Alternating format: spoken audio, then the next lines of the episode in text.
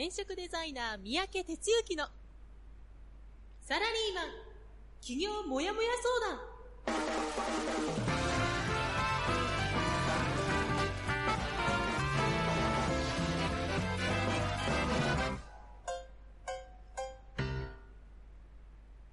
自分に何ができるんだろう。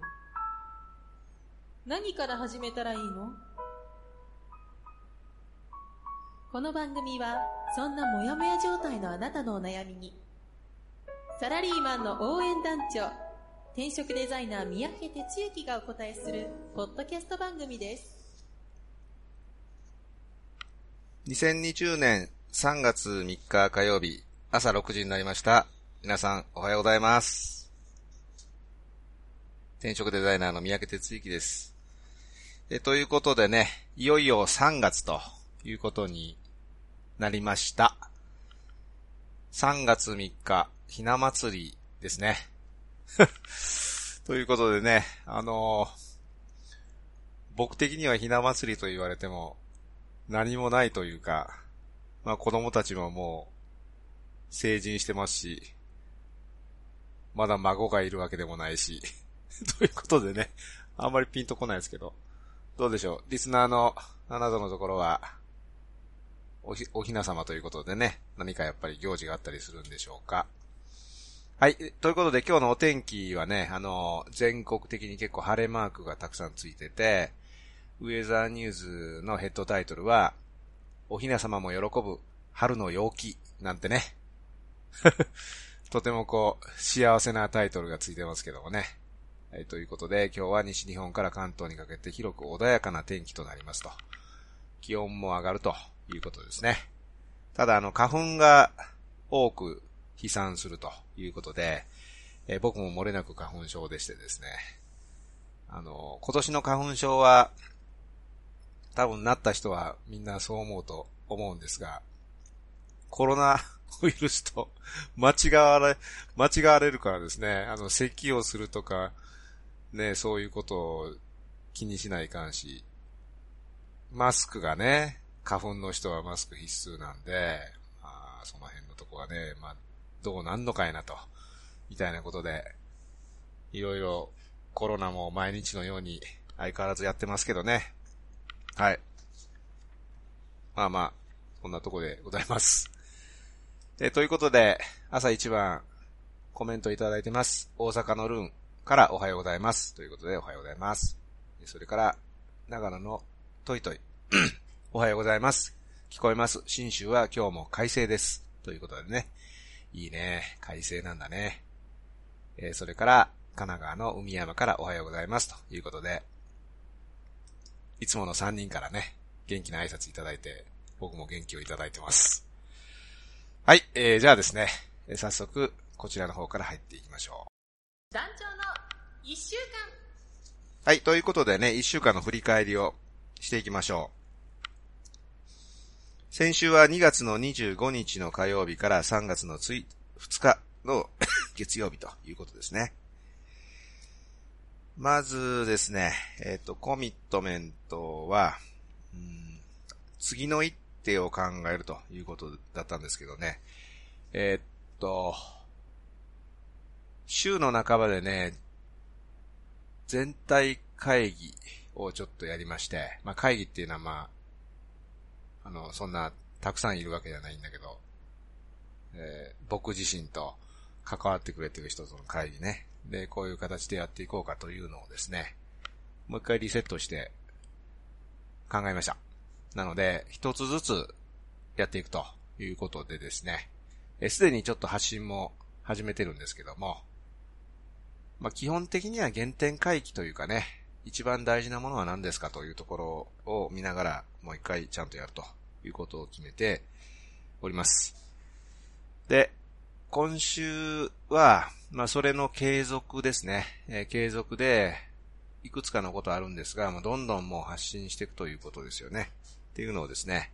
えー今週のコミットメントで挙げておきます。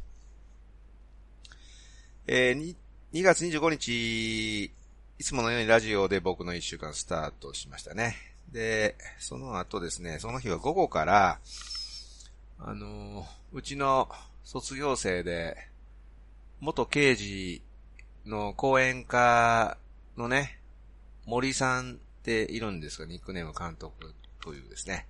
彼がね、あの、YouTube チャンネルを、最近っていうかちょっと始めまして、で、それでなんかあの、毎回ゲストを呼んで、取りし、刑事の取り調べ室やったっけな。なんか、やばそうな名前なんですけど、それにね、あの、ちょっと、あの、招待いただいてですね、で、喋るということをですね、新宿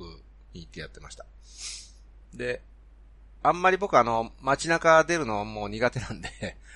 出ないんですが、久しぶりに新宿にちょうどお昼時に行ったらね、まあ、人の出がちょっと少ない感じがしてね、まあ、ちょうど、ちょうど一週間前ですけど、ああ、なんかコロナの影響かな、みたいなことを感じたというか、そんなことを思いながらね、やってました。で、その日の夜からですね、26、27と水木で、新潟と長岡に研修がありましたもんでね。で、まあ、講師なんですが、まあ、その前乗りということで、26日は新潟入りしました。まあ、ちょっと小雨が降ってたかな。で、ホテルに入って、で、26日は新潟の経営者協会っていうね、あのー、まあ、いつもお世話になってるとこあって、おかげさんで3回目かな、今回呼んでいただいたんですけどね、1日研修をやってました。組織を活性、組織活性化を図るコミュニケーション術というね、まあ僕の、まあある意味定番ネタなんですけども、えそれを1日やって、それから翌日が、え長岡ですね。あの、新潟っていうところは、まあ、地元の人にはね、あのー、当たり前の話なんですけど、いくつか地区が分かれてるんですよね。やっぱりこう、なんていうのか、横に長いというか、縦に長いというか、斜めに長いというか、なんかそういう土地柄、え新潟地区、それから長岡地区、それから上越っていうね、地区といったようにこう分かれて大体、僕はサラリーマン時代からそういう拠点展開があるわけですが、同じようにこちらもね、その二つあって、で、えー、2日連続ということでやってました。で、例のコロナがありますからね、まあ開催するかどうするかっていうのは直前までいろいろあって、どうしようどうしようっていうことだったみたいですが、まあ、向こうで主催の人と話すとね、まあ最終的には、おかげさんで2日間で70人近くの人に参加いただいたんですけど、こんなにあの、大騒ぎしてる中ね、70人もの人が参加申し込みしていただいていることをやっぱり優先しないといかんだろうということで開催を決められたということのようなんですね。なので、あの、まあ、万全のできる準備、そ、のう、うがいできるようにとか手洗いとか、まあ、マスクはちょっと各自で持ってきてくださいしか言いようがなかったみたいですけどね、やって。で、最初に、一通りあの、厚生労働省が出してるチラシとかを説明したりしてね、あの、事前のこときっちりやった上で 開催しました。で、僕もあの、あんまり近くに寄らないでくださいね、みたいなこと言われてね、受講してる人の、三宅先生が一番危ないですから、危ないですからってのは東京から来てるからっていうことなんですけどね、いうなこと言われながら、はいはい、わかりました、とか言いながらね、あの、やってましたけど、はい。で、2日間出張。それで28日に、えっ、ー、と、そうですね。あ、そのさっきのね、打ち合わせですね。ちょっとどういう風にするかっていう打ち合わせをやったりしてた。えー、それからですね、29日の土曜日は、えっ、と、朝一で、オンライン相談ですね。あの、オンライン相談っていうのをやってまして、あの、ま直接お会いしてやるもやもや相談東京地区の人はね、まあ、受けていただけるんだけど、地方の方はそうはいかないので、オンラインで、あの、ズームのシステム使ってですね、あの、やる、やってるわけですよ。で、今回はですね、なんと、まあ、日本の方ですが、ジャカルタに駐在なさっている方、インドネシアね、えー、からご相談いただきましてね、その方と、やってました。49歳、50代目の前でどうしようかと。このまま会社生活続けていいのかといったようなね、ところからご相談を応じました。それから午後からですね、HBC ハイブリッドキャリアプログラムを受講いただいている方の月1フォローアップ週末ゼミというのをですね、えー、やりました。で、池袋開催ですね。あの、ちょっといろいろ諸事情あって、ずっとあの、秋葉原、浅草橋でやってたんですが、池袋にあの場所をちょっと移して、移しました。ということで、あの、駅地下のね、えー、場所なんですけど、えー、そこでやって、まあ、とてもね、あの、天井高くて開放感があるね、いい会場でですね、あ、こんなとこあったんだというようなことでね、改めてあの、東大元暮らしというか、あの、いうことで、いい会場で、が見つかりました。で、今回はね、ちょっとあの、体調を壊した人とかね、急に出れなくなったとかいうことで、4名の人とがっつりね、3時間今日かけてですね、フォローアップするという時間をやったんですけど、まあ、この時にね、あの、僕あの、こう2月29日が、あの、誕生日なんですよ。誕生日っていうかあの、ほんまの誕生日というかね、えー、らしいんですね。知りませんけど。2月29日、ウルード氏。で、なぜか、その、メンバーの皆さんがね、それを知なんか知っておいてくれたっていうか、まあ僕は喋ってんのかな？あんま喋ってないつもりだったんだけどね。そしたらね、いきなり部屋入ったらパンパーンってクラッカー鳴らしていただいて、で、ホワイトボードにハッピーバースデーっていうあの、ポップ貼ってもらって、で、ケーキをみんなでね、ち、あの、買ってきてくれて、みたいなね、お祝いをしていただいてね、もう本当に、めちゃめちゃ嬉しかったですけどね。ありがとうございます。この場を借りて、もう一度。で、終わった後にね、まあこれが楽しみなんですが、あの、有志の人とちょっと近所で飲んで帰ると。まあちょっと飲んで帰るつもりってのはなかなかちょっと飲んで、な、ならなくてね。まあ結構ね、二人メンバーの人っていたんだけど、まあ二人とも飲んべえなんで、もう、再現なく 飲んでですね、えー、ヘベレゲで帰りましたけどね。ただね、あの、池袋、コロナの影響で人の出が減ってるかなと思ったら、そんなことはあまりなくて、で、飲み屋も結構混んでてね、なんやの、何も変わってねえやんとか思いながらね、あの、やってたんですけどね。まあ楽しいひとときでした。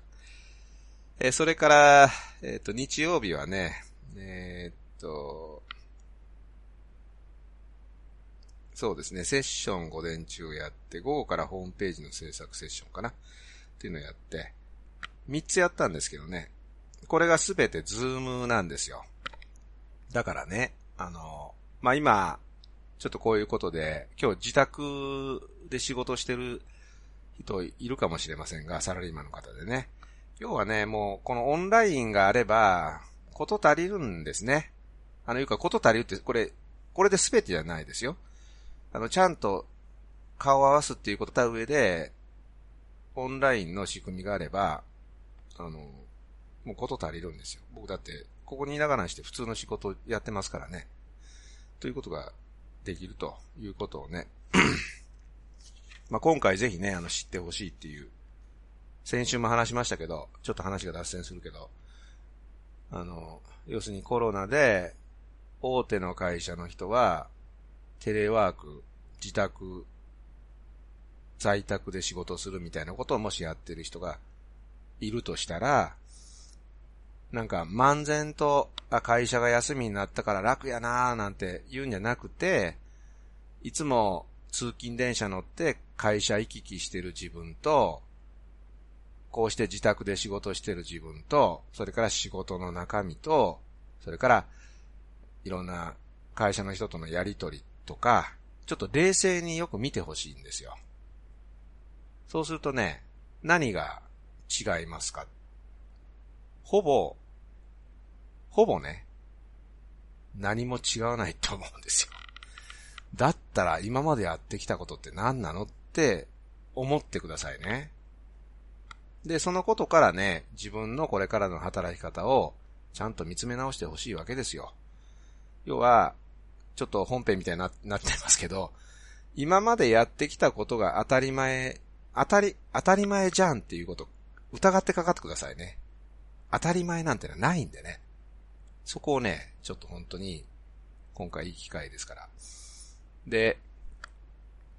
まあ、テレワークが導入されてないようなところにお勤めの方もいらっしゃると思うんですよ。それって、なんでそうなのかっ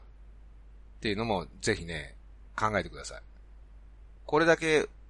大騒ぎして外に出るなって言ってるにもかかわらず、普通通り勤務している、あの、いうか、仕事の中身がそういう仕事だったらしょうがないです。あの、ちゃんと接客しないといけないとかね。でなく、わざわざそういうことしなくても家でもできそうなことが、なぜ普通通り通ってやってんのかっていうのをね、あの、冷静に見といてくださいね。そういうことなんですよ、大事なことって。だから、今あることが当たり前だと思わないことね。何がベストかっていうのは変わっていってるわけですよ。ね。いうのをね、ちょっと本当に僕は声を大にして言いたいです。はい、ちょっと、あの、本編チックになりましたが、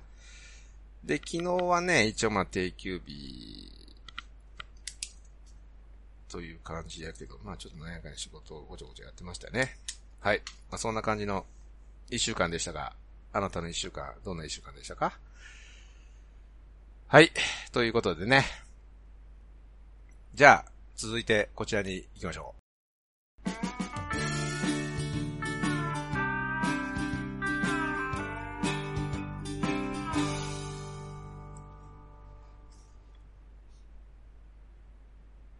今日はですね、えー、っとね、タイトルちょっと後付けなんですけど、まあちょっとなんとなく喋っていきますね。で、まあ今年からっていうか、まあ厳密に言うと最近やっとやり始めたんですけど、あの、まあそれなりに、そんなに僕あの、読書家ではないけど、まあそれなりにやっぱり仕事から本を読んだりするんですが、その読んだ本をアウトプットするっていうノートにアウトプットするっていう方法をね、まあ導入したというか、まあそういうこと書いてあった本があって、あ、これいいなと思ってね。まあ要は単純に言うと、うん、まあある本を読みました。その、な、何の目的でその本を読みましたかっていうのがまずあって、で、読んだ本はこういう本ですと。じゃあその結果、得られたエッセンスは何で、で、それを行動にどう結びつけますかみたいなことをね、まあ書いていくっていうのを、うん、まあ、指南した本があったんですよね。で、これ分かりやすいなと思って、で、それを始めたんですよ。で、そんな中でね、あの、まあ、書い、書いたうちの一つの本の中に、あの、ちょっといいフレーズがあったんでね、まあ、そこから紐解いていきたいと思うんですが、まあ、そこにはね、自分がやったことが失敗なのか成功なのかは、自分が一歩前に踏み出したとき初めてわかる。何かをすれば答えが出る。何もやらない、挑戦しない人生は楽しくない。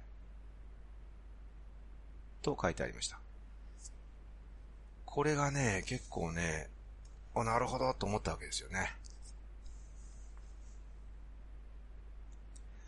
一歩踏み出すっていうことの大切さっていうのはね、改めて、ここで説明しなくても、まあ、多分過去のラジオでも何度か言っているし、それから別に僕が偉そうに言わなくても、いろんな本にも書かれていたり、ね、することじゃないですか。ではあるんだけど、やっぱりね、あの、そうやなって僕が日々実感することがあるのでね。まあそんな話を今日はちょっとだけしたいんですけど。うんちょっと話がずれるけど、まあ最近やっぱそのコロナ関係の話が多いと。で、まあ報道番組っていうかね、そういうワイドショーとか見てると、要するにこう、まあ、政府がダメやと。国は何をしてんだと。みたいなね、ことを盛んに やってますよね。で、僕もそりゃ、あの、一納税者としてね、何してんねんって思います。で、やってることってなんか、多くの人が言ってる話は、要は、後手でやってるっていうかね。あの、なんか言われたら、それについて、これやります。やります。とか言って。なんかそんなもん1ヶ月も前から、やればよかったようなものをね、なんで今更そういうふうに言うのか、もっと早く手が打てないのかみたいなことをね、まあ安倍総理が、あの、なんか公式で発表するもんってそういう話が多かったりするじゃないですか。ね。で、それってあの、結局ね、あの、後手っていうのが、ちょっと今日の話つながるんだけど、まずやろうっていうことですよね。うん。で、や、やらないとどうなるかわからないと。もちろんあのコロナの話はやらないとどうなるかわからないみたいな不確定要素でやったらまずいでしょうし、例えば、昨日からかな、小中学校、休校？あ、これ聞いていただいてる方のご自身のところでも、子供さんが学校行かなくなってるっていう方もいっぱいいるかもしれない。そうすると、学校行かなくなったら誰が面倒見んの？親が友稼ぎやったらどうすんのと。ね。で、学校でサポートできる人もどうすんのと。そんなことも考えずによく言うわみたいなって結構批判を浴びましたよね。だから、まあその、なんちゅうか、その、そこちゃんと考えた上でやらないといけないようなことではあるんだけど、やらないとわからないことっていうのもあるあるじゃないですか。ね。うん。ちょっと、コロナの話は例が悪かったかな。まあ、要はそういうことで、要するに、自分がやることが失敗なのか成功なのか、まあ失敗なのか成功なのかってあの、成功って何で成功かっていうのがあるから、失敗か成功かってちょっと二つに分けるの違うかもしれないんだけど、要はね、自分が踏み出さないと結果は何も出ないということなんですよね。何かをすれば答えが出るっていう。まあこれこの通りで答えを出すためには何かをしないといけないわけですよね。で、まあ僕はあの、もやもや相談をね、これまで10年間で多分2000人を超えるような人の相談を足し算するとですよ、受けてきたと思うんですよ。で、その中で、具体的行動に移す人の割合っていうのは、多分2割じゃないかなって思うんです。で、それは何かというと、もちろん、転職塾に入っていただいて、共に活動するっていう目に見えた具体的な動きになる人は分かりやすい話ですよね。で、そうじゃなく自分でやるっていう人ももちろんいるから、で、それはそれで OK で、ま、やりますよね。で、それが足して2割ぐらいなんですよね。で残りの人は、わかりました。ちょっと考えます。って感じかな。一度自分を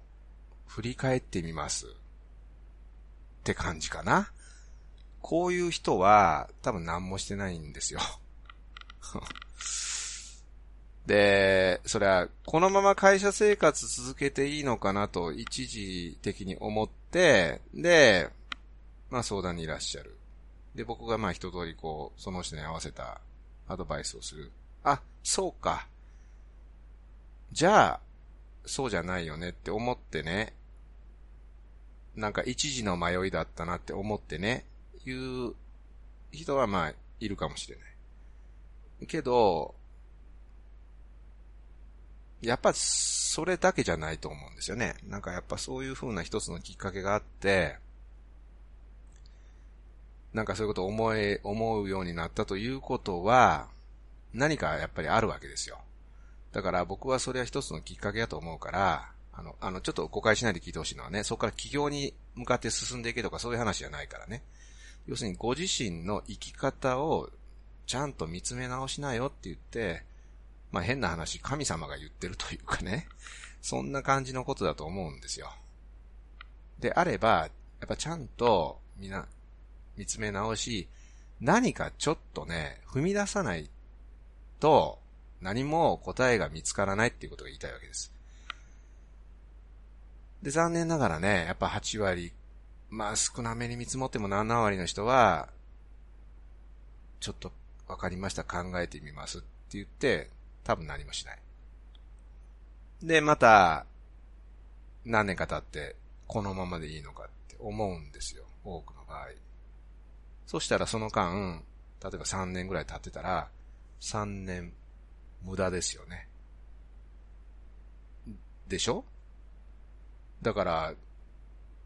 それだったらなんかちょっと踏み出してみたらいいじゃんっていうことなんですよね。で、それがちょっと冒頭紹介した、そこから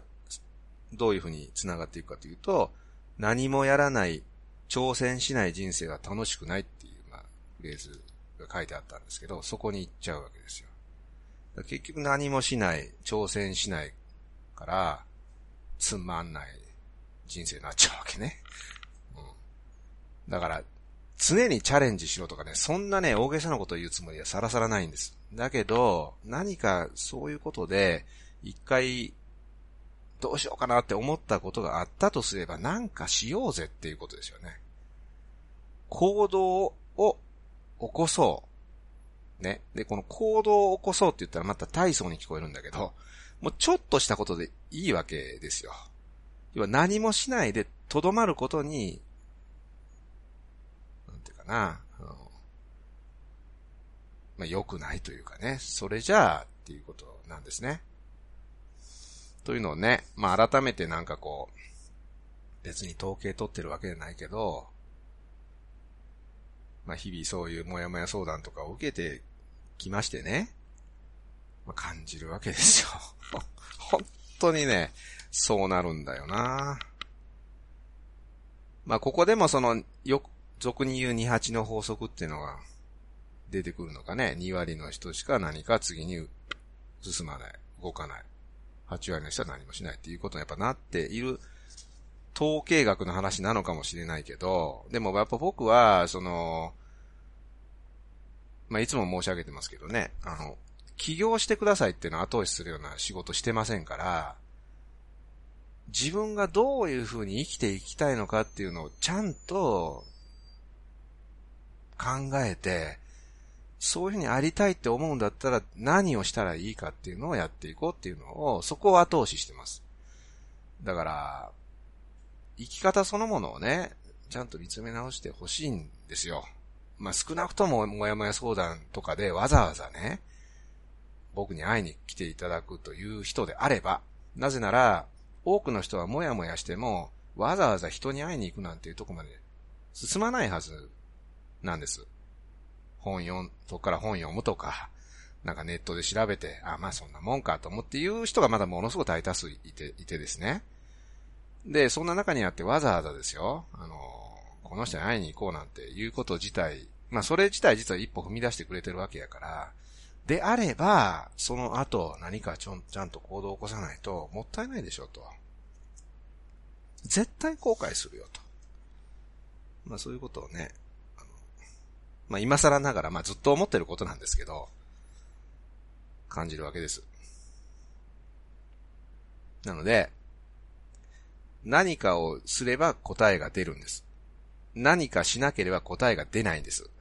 だから何かしようぜ、ということですよね。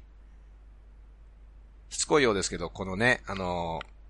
自粛ムードになってるこの機会に、ぜひご自身をちゃんと見つめ直してほしい。俺は、私は、どういう風に生きていきたいのか、今後ね、っていうのをね、考えるのに、絶好の今機会ですよ。だからなんかね、あの、毎日、コロナでもうめんどくせえなとか、気持ちが沈んじゃうよねとか、不安だよねみたいなことはもうこっち置いといて、今こそそういうこと考えられる時期なので、もうね、本当に、そういうタイミングでそういう風な時期にしてくださいね。お願いします。